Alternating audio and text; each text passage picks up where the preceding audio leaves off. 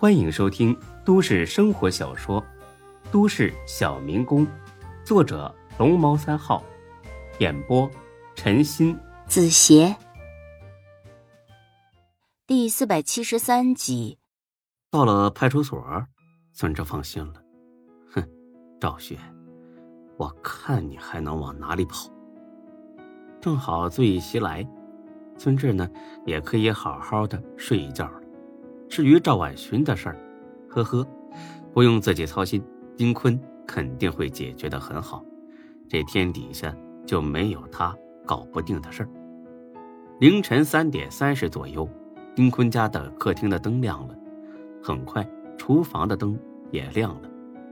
楼下不远处停着一辆不起眼的别克，车里连司机一共有四个人，目光冷峻，眼神犀利，一看就是老手。坐在副驾驶的那个似乎是个带头的，他冷冷的笑了笑：“ 都打起精神来啊，准备打猎。”四点，丁坤出现在了单元门口。提着一个文件包，似乎很轻松随意，没有任何的警惕。等他开车出了小区，这些人才跟了上去。这个时候路上很是空旷，几乎没什么车辆，所以丁坤开得很快。这四个人很是为难，追得太紧容易暴露目标，太远呢又容易跟丢。还好负责开车的人车技不错。虽然有点吃力，但总算没把人跟丢了。离着玉泉路口越来越近，只剩下不到两公里的路程了。丁坤从后视镜看了眼，冷冷的笑了笑。很快到达了路口，这是一个狭窄的两车道路口，两辆渣土车撞在了一块将整条道路都封死了。想要离开的话，只能倒车。丁坤挂上倒档，往后倒车，跟踪的那辆车立马加大油门撞了上去，把他夹在中间。而后这四个人迅速下车，掏出枪来，对着车里的丁坤一顿射击。但是，这四个人立刻傻眼了，因为车玻璃虽然出现很多蜘蛛网状的裂纹，但是并没有被穿透。再看丁坤，很淡定的坐在车里。用一种很不屑的眼神盯着外面这四个人，领头的那人怒了，对着一个位置连开几枪，眼看玻璃就要破了。坐在车里的丁坤突然掏出枪来，连开四枪，枪声很响，简直如惊雷一般，车玻璃被打了个稀碎，车外的四人应声倒地。看来丁坤用的是特制的子弹，穿透力远远强于寻常子弹。其中三人是被打中心脏，当场毙命；另外一个击中了右肩膀，疼痛之下手枪掉落在地。他也顾不及伤口，立马俯身用左手去捡枪，但是手还没碰到枪，丁坤就猛地开车门将他撞倒，甩出去三两米。随后，丁坤下车，提着枪走到他的身边，指着他的脑袋：“赵万寻呢？”是不是在等你电话呀？这个人咬紧牙关，并不开口。丁坤可不是善男信女，当即一枪打掉他的左耳，疼得这小子满地打滚，血水四溅。是是，给他发短信，就说已经把我除掉了。别跟我耍什么花样，不然。你知道会有什么后果？他忍着疼痛给赵万寻发了条短信，赵万寻立刻回了电话。看来仅仅一条短信并不足以安抚他惊慌的心。万一是丁坤杀了他们四个，用他们手机给自己发了假的短信呢？在电话里确认过后，赵万寻彻底相信了。估计那一瞬间，赵万寻肯定是十分高兴的。丁丁哥，饶命啊！我我也是为了糊口饭吃啊。丁坤点点头，转身的往自己车上走去。这人总算是松了口气。然而，丁坤手里的枪又响了。丁坤甚至没回头。这人脑浆崩了一地，轰然倒下。丁坤拿出后备箱里早就准备好的汽油，浇在车上，而后又将这四人扔进车里，点着了火。七点一刻，丁坤出现在坤沙大厦的办公室。五分钟之后，沈金虎来了，后面跟着几个小弟，抬着一个麻袋。大哥，搞定了。丁坤点点头，示意那些小弟都出去。等他们都走了，沈金虎解开了麻袋。里面装的不是别人，正是赵外寻。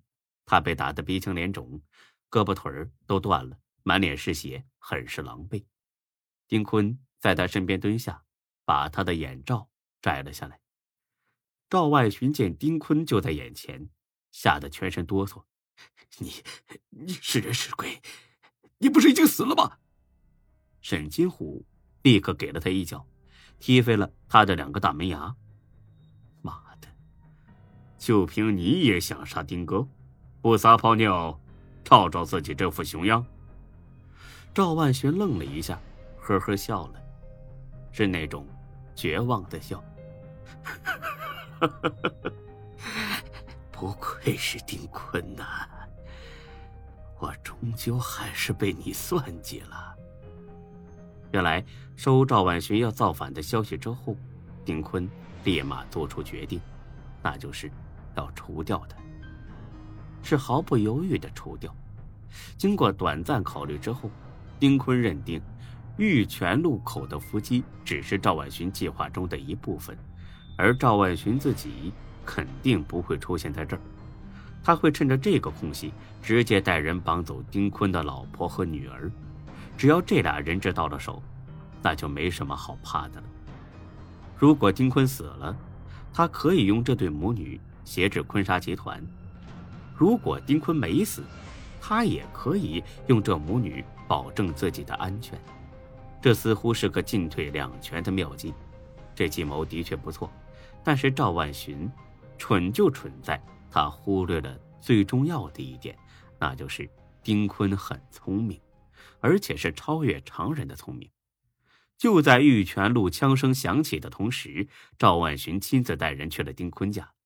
然而，刚一下车，就被沈金虎带着上百个人给围住了。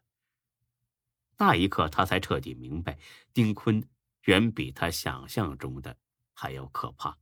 他败了，败得一败涂地。接下来，他只求能死得痛快点丁坤，老子输了，要杀要剐随便你，老子在地狱里等着你。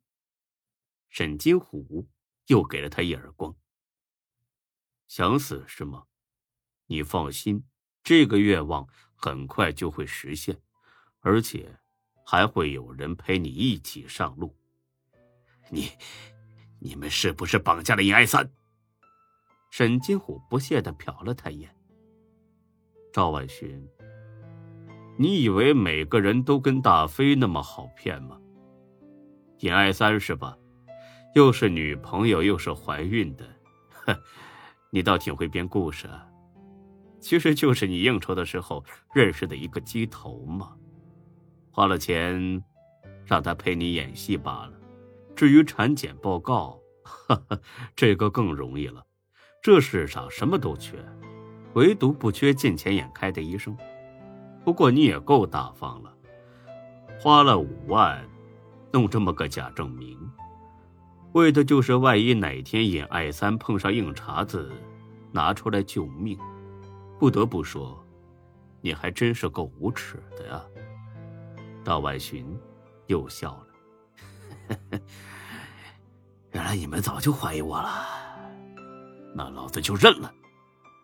不错，尹爱三就是我花钱过来的，想杀他，尽管去就是，关老子屁事儿。